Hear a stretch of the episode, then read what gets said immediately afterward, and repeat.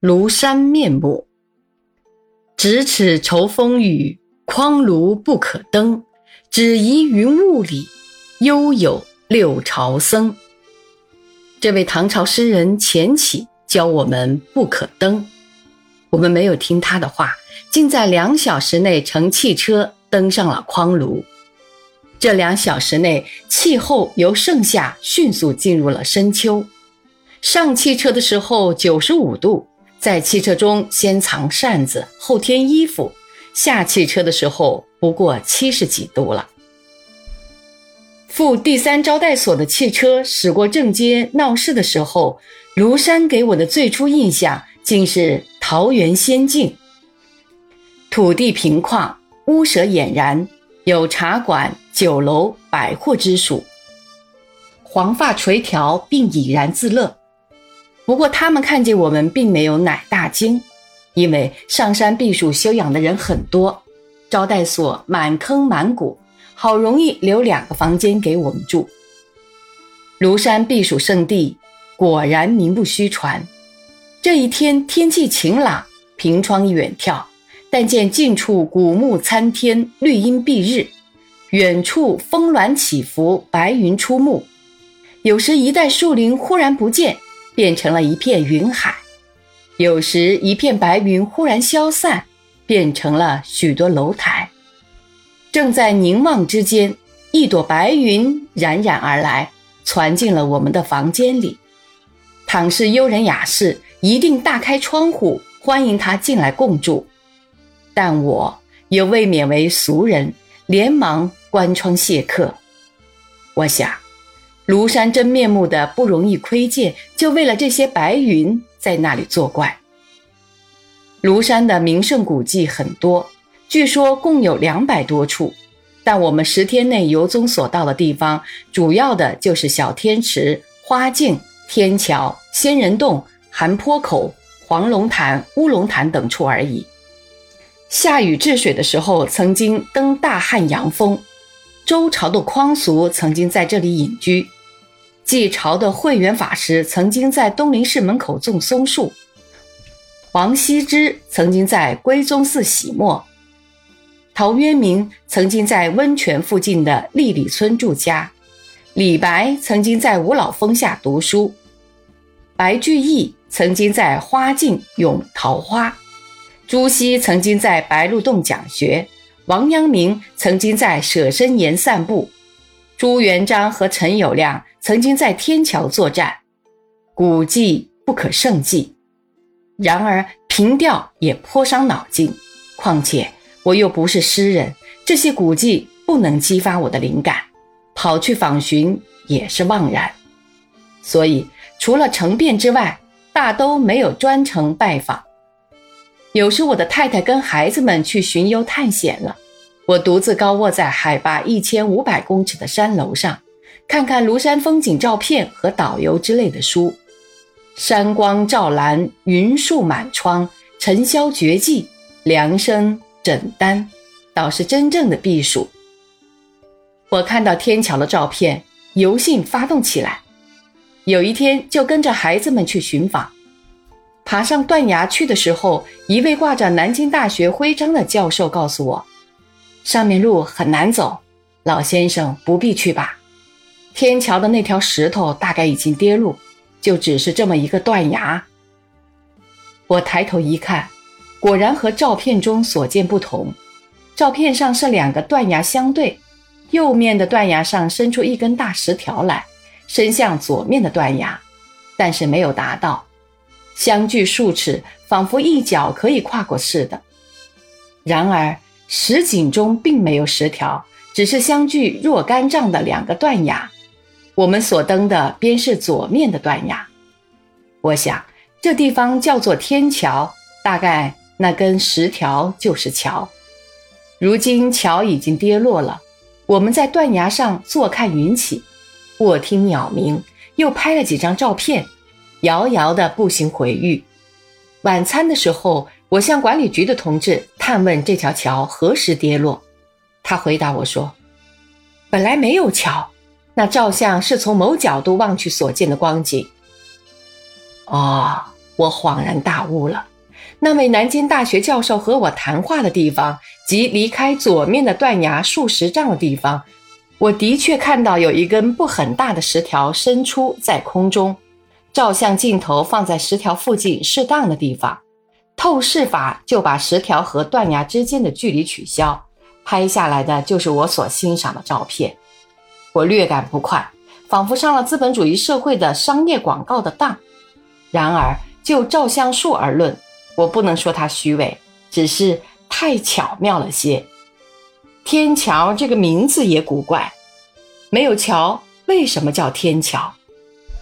寒坡口左望扬子江，右看鄱阳湖，天下壮观，不可不看。有一天，我们果然爬上了最高峰的亭子里，然而白云作怪，密密层层地遮盖了江和湖，不肯给我们看。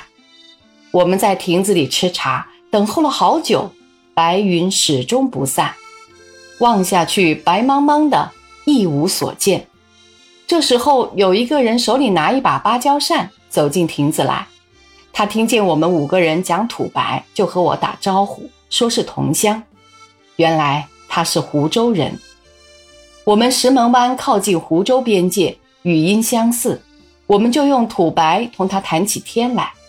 土白实在痛快，个个字入木三分，极细致的思想感情也充分表达得出。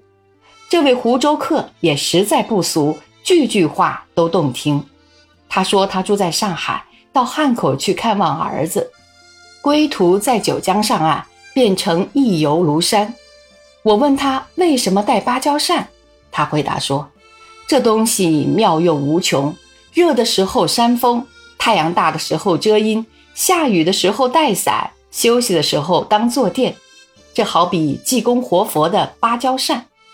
因此后来我们谈起他的时候，就称他为济公活佛。”互相叙述游览经过的时候，他说他昨天上午才上山，知道正街上的馆子规定时间卖饭票，他就在十一点钟先买了饭票，然后买一瓶酒，跑到小天池，在革命烈士墓前垫了酒，游览了一番，然后拿了酒瓶回到馆子里来吃午饭。这顿午饭吃得真开心，这番话我也听得真开心。白云只管把扬子江和鄱阳湖封锁，死不肯给我们看。时候不早，汽车在山下等候，我们只得别了济公活佛，回招待所去。此后，济公活佛就变成了我们的谈话资料，姓名、地址都没有问，再见的希望绝少。我们已经把他当作小说里的人物看待了。谁知天地之间事有凑巧。几天之后，我们下山，在九江的护炉餐厅吃饭的时候，济公活佛忽然又拿着芭蕉扇出现了。原来他也在九江候船返沪。我们又互相叙述别后游览经过。此公单枪匹马深入不毛，所到的地方比我们多。我只记得他说有一次独自走到一个古塔的顶上。那里面跳出一只黄鼠狼来，他打胡诌白说：“渠被吾吓了一下，我也被渠吓了一下。”我觉得这简直是诗，不过没有押韵。宋杨万里诗云：“一行偶到无人处，惊起山情我亦惊。”岂不就是这种体验吗？现在有些白话诗不讲押韵。就把白话写成每句一行，一个“担”字占一行，一个“不”字也占一行，内容不知道说些什么，我真不懂。这时候我想，倘能说得像我们的济公活佛那样富有诗趣，不夜韵，倒也没有什么。在九江的护庐餐厅吃饭，似乎同在上海差不多，山上的吃饭情况就不同。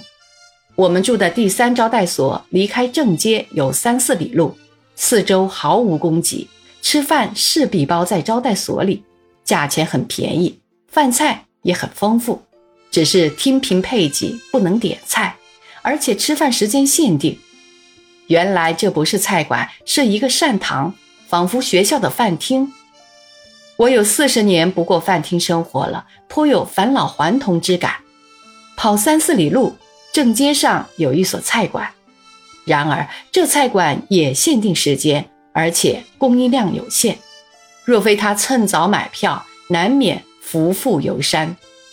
我们在轮船里的时候，吃饭分五六班，每班限定二十分钟，必须预先买票。膳厅里写明，请勿喝酒。有一个乘客说：“吃饭是一件任务。”我想，轮船里地方小，人多，倒也难怪。山上游览之区，饮食一定便当。岂知山上的菜馆不见得比轮船里的好些。我很希望下年这种办法加以改善。为什么呢？这到底是游览之区，并不是学校或学习班。人们常年劳动，难得游山玩水。游性好的时候，难免把吃饭延迟些；跑的肚饥的时候，难免想吃些点心。名胜之区的饮食供应尚能满足游客的愿望，使大家能够畅游，岂不是美上加美呢？然而，庐山给我的总是好感，在饮食方面也有好感。青岛啤酒开瓶的时候，白沫四散喷射，飞溅到几尺之外。我想。我在上海一向喝光明啤酒，原来青岛啤酒气足得多。回家赶快去买青岛啤酒，岂知开出来同光明啤酒一样，并无白沫飞溅。哦，原来是海拔一千五百公尺的气压的关系。庐山上的啤酒真好。